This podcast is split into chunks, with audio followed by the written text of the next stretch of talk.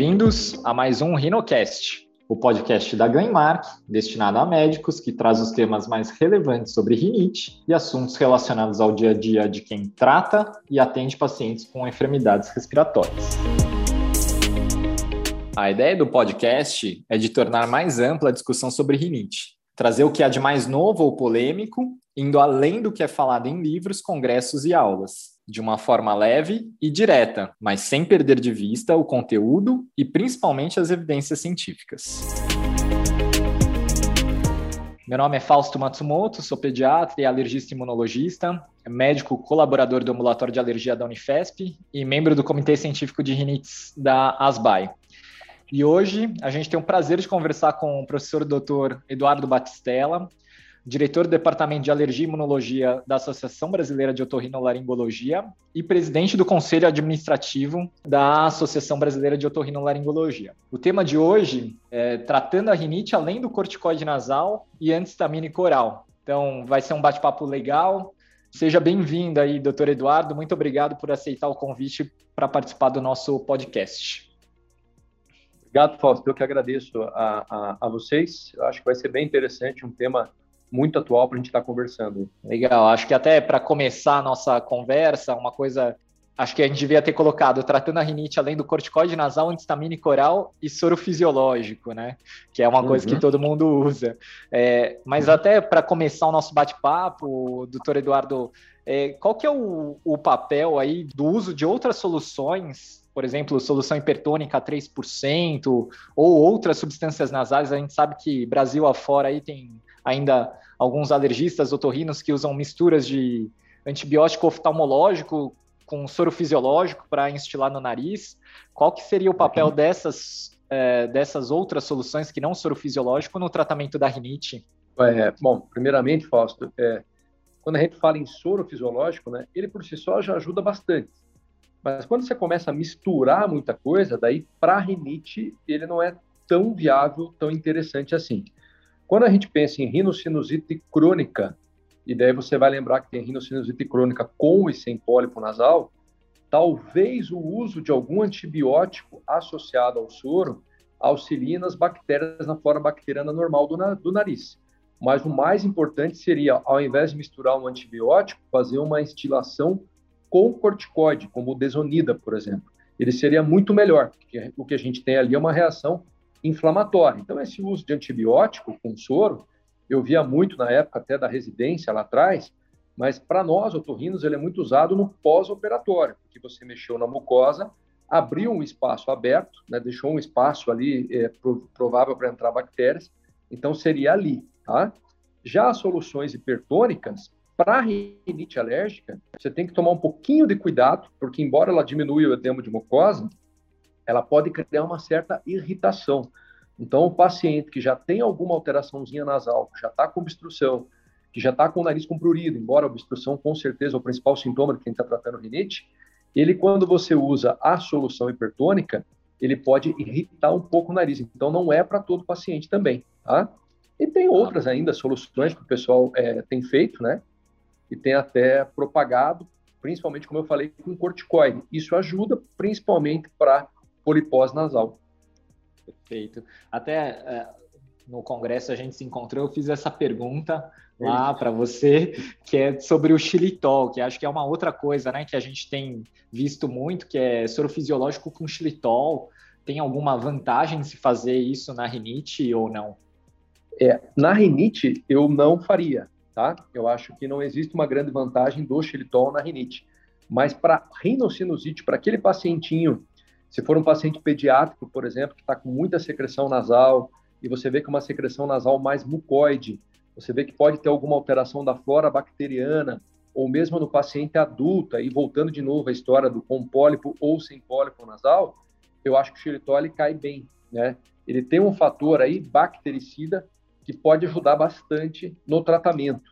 Mas para rinite pura, para o tratamento da rinite, são, é, tem vários estudos mostrando que ele não tem uma, uma, uma viabilidade tão grande, por exemplo, na redução da mucosa, comparado quando é, em separado, comparado com outras soluções é, de soro fisiológico normal. Então, acho que esse é o cuidado que a gente tem que ter. Ele é ótimo, é bom, mas não é para todos os casos. Perfeito. Até entrando na, na onda aí dessas substâncias nasais, aí o tending topic ali, que é o descongestionante tópico nasal, né?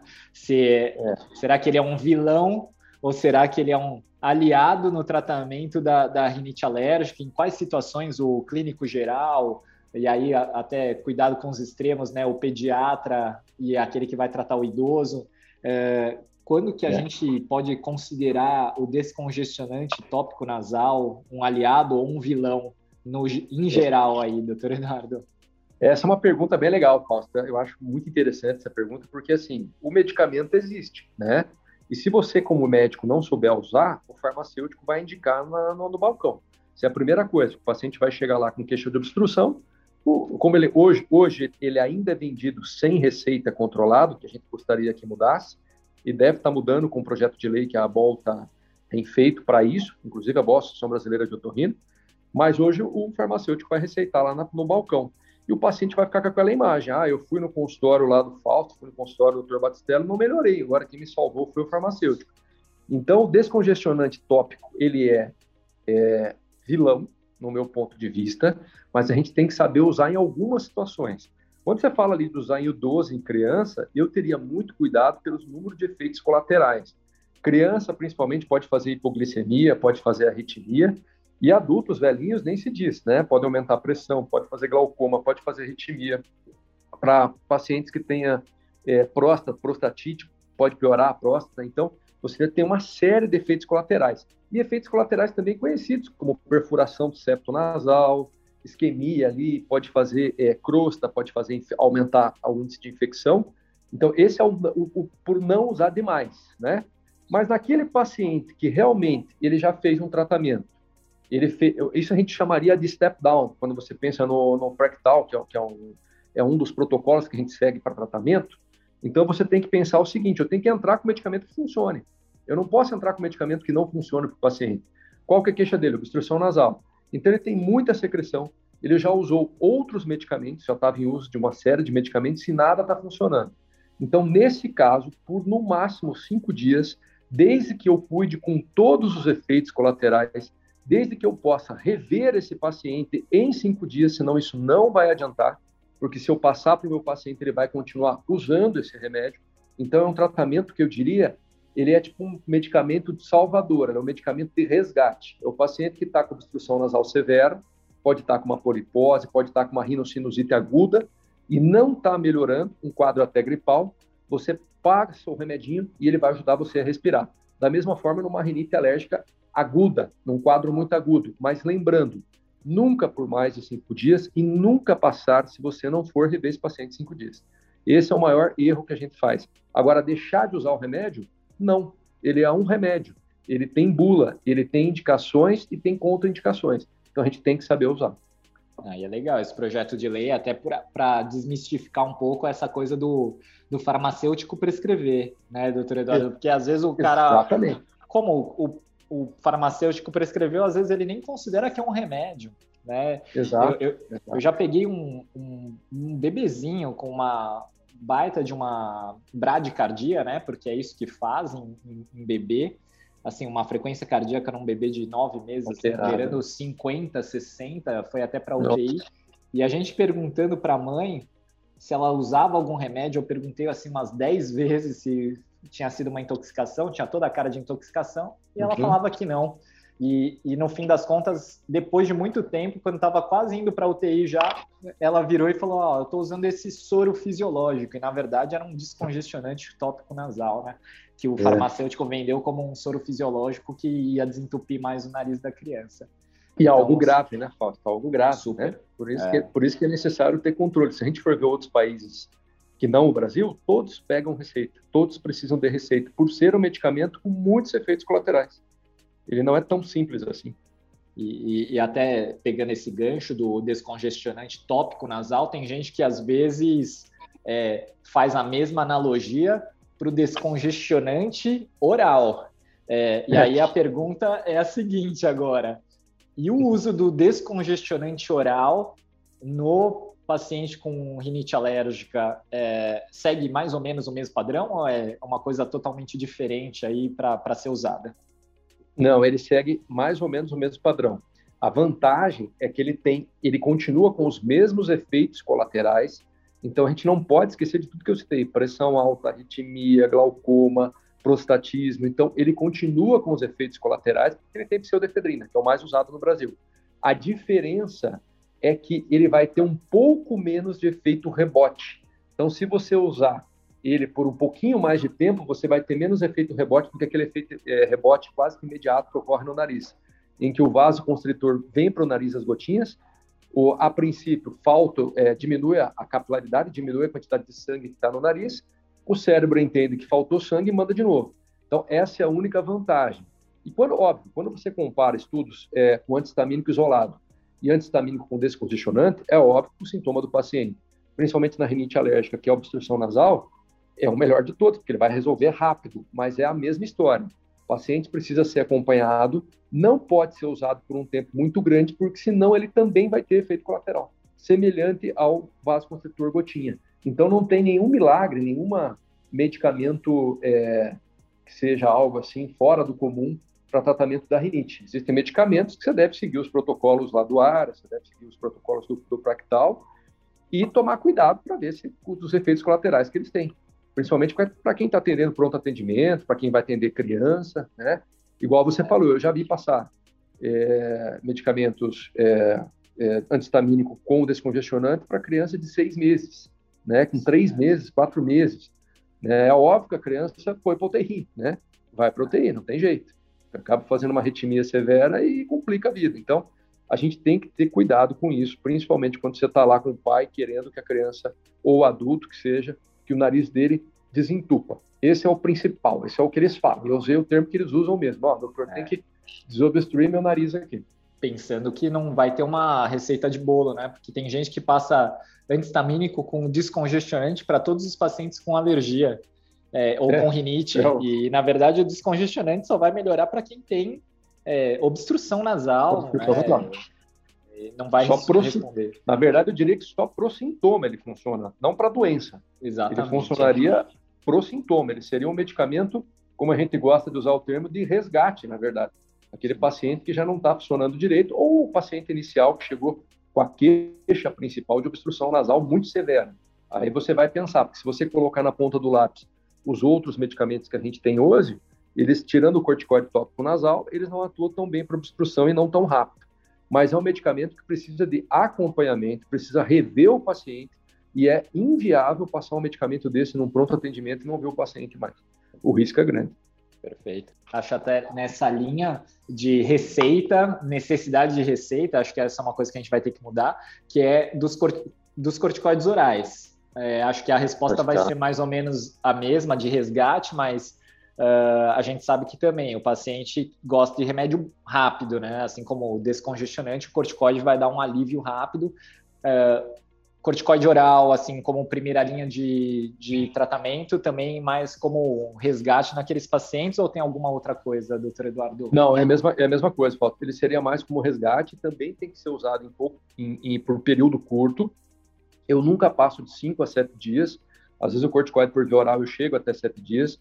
É, eu não deixo de usar, eu uso também, como eu falei dos outros remédios, mas sempre tendo muito cuidado e, novamente, com medicação de resgate. É aquele paciente que já está, é, na maior parte das vezes, até nesse caso, não só a rinite, mas a gente inclui também a rinocinusite aguda ou, no, ou até mesmo a crônica, com polipose nasal, com quadro inflamatório muito grande, muito secretante o paciente. Aí a gente inclui o corticoide por via oral, por um curto espaço de tempo. E lembrando que ele tem ainda mais efeitos colaterais, porque daí entra dor na perna, entra alteração de musculatura, às vezes o paciente é um, é um atleta, a gente já falou bastante de criança e de, de, idoso, né? Mas gestante também, de forma alguma, você vai passar sem ter autorização do obstetra, porque já, é comum também a gente pegar atendimento em que a gestante já chega usando, tomou três injetáveis, não estou falando nem de oral, mas estou falando de injetável. tomou um por semana, né? E isso traz problema, isso traz repercussão. Então, quem está ali na linha de frente tem que tomar cuidado. Você tem que usar o medicamento como um resgate. E o, o difícil de tratar rinite, na verdade, é que você não pode se basear só no sintoma imediato. todos os, os, protocolos que você tem hoje, e cada vez mais, quando a gente fala é, em, em, adesão de tratamento, quando você fala em eficácia de tratamento, você tem que acompanhar o paciente. Então, passar um remédio é fácil, tirar o sintoma inicial é fácil. Agora, manter ele bem, esse é o grande segredo. Esse é o segredo do tratamento. E acho que bate um desespero, né, no, no médico, até, eu digo, até pelo alergista, assim, quando você vê que tem obstrução, é, até prescreve um descongestionante é, oral associado com antistamínico, um corticoide oral, e o paciente não melhora. É ter na cabeça uhum. que a gente tem que pensar em diagnósticos diferenciais e aí encaminhar para o otorrino para ter uma avaliação ali mais assertiva do que está acontecendo, né? Com certeza. Porque às vezes a gente fica só associando medicação, polifarmácia e o, e o resultado não é bom, né? E pensar é. que existem outras coisas que causam obstrução é. que não rinite, né? Eu acho, é, eu acho que o, o diagnóstico diferencial é muito importante, né? E as doenças são muito parecidas, né? Você pega uma rinite com sangramento, e às vezes você não se atenta, por exemplo, teve um sangramentozinho unilateral e está sendo persistente, e a hora que você vê, você tem uma angioma lá atrás do nariz. Então, é, o cuidado tem que existir, né? Eu já vi casos também de tratamentos de rinite, você fala, ah, rinite, rinite, rinite, a hora que você faz um exame, alguma coisa diferente, ou você tem um, um, um pólipo grande ou ela tem um tumor, é um papiloma, na verdade, é algo Sim. diferente. Agora, o segredo está nisso, né? Que eu acho que o alergista faz maravilhosamente bem, o pediatra também faz muito bem, e o otorrino também tem feito, é, tem feito bem, que é acompanhar o paciente. Porque se você percebe que o paciente não está melhorando e você já fez associação de medicamento, algo está errado. Daí tem que acender uma lanterninha e falar, opa, temos que rever isso aí. Perfeito. Até na, na onda do, desse acompanhamento do paciente, acho que o, o, o levolucast, que seria a associação né, do, do antileucotrieno com o antistamínico, ele é um tratamento mais adequado para o acompanhamento desse paciente com rinite. É, levando isso em consideração, por que, que ele é um tratamento que é considerado hoje sinérgico na rinite, ah, doutor Eduardo? É, porque na verdade ele tem dois medicamentos, né? Ele tem um antistamínico, que vai atuar na parte da estamina, então na, nas fases imediatas de liberação, as fases imediatas inflamatórias, e tem um outro medicamento chamado antileucotrieno junto. Então ele associa esses medicamentos. Então você vai ter um efeito, se você imaginar que o próprio leucotrieno, ele consegue ter 30, 40 vezes mais efeito inflamatório do que a estamina, quando você tem dois remédios juntos, num só comprimido, ele tem um efeito sinérgico, ele vai potencializar esse efeito anti-inflamatório, se é que dá para dizer anti-inflamatório, porque eu estou falando de inflamação nasal, mas ele vai potencializar esse efeito e com isso teus sintomas vão diminuir muito, né? Essa é a grande vantagem de ter um medicamento é, é, agregado num só comprimido. Isso também ajuda muito na adesão do paciente. A gente se preocupa muito hoje com a adesão ao tratamento. Não adianta eu passar para um paciente 15, 20 comprimidos, quatro, cinco tipos de spray, porque ele não vai usar. A gente tem um, um médico francês, que é o Dr. Jean-Jacques Bousquet, que é uma das pessoas que mais estuda alergia no mundo, e ele fez um estudo com médicos. Ele fez um estudo rápido, depois ele realmente é, criou um estudo sobre isso, em que ele mostrava o seguinte: ele, ele pediu para o pessoal levantar a mão, era uma sala só com médicos, quem tinha rinite, tá? alguns levantaram a mão. Ele falou: quem usa aqui spray nasal e medicamento? Outros levantaram a mão. Daí ele perguntou: quem usa conforme o médico passou para você? 5% levantaram a mão. Então, a adesão ao tratamento é muito importante. E com isso, o levolucast ele sai na frente dessa maneira, porque ele tem esse sinergismo dos dois medicamentos. Isso que a gente está falando de rinite especificamente, que foi a pergunta. Mas ele também pode atuar, por exemplo, na asma. Ele ajuda também na asma. Né? Então, ele é um medicamento que potencializa quando você é, usa o medicamento junto e com uma adesão mais facilitada, que eu acho que é uma grande vantagem. É, pensando sempre na multimorbidade do paciente com rinite, né? Que tem associação com conjuntivite alérgica, com asma, ah. e a gente tem que pensar no paciente como um todo justamente para otimizar tratamento. Essa é uma coisa, um dos nossos capítulos do podcast foi sobre isso, aderência a tratamento uhum. e justificativa por que, que o paciente não segue o tratamento normalmente prescrito.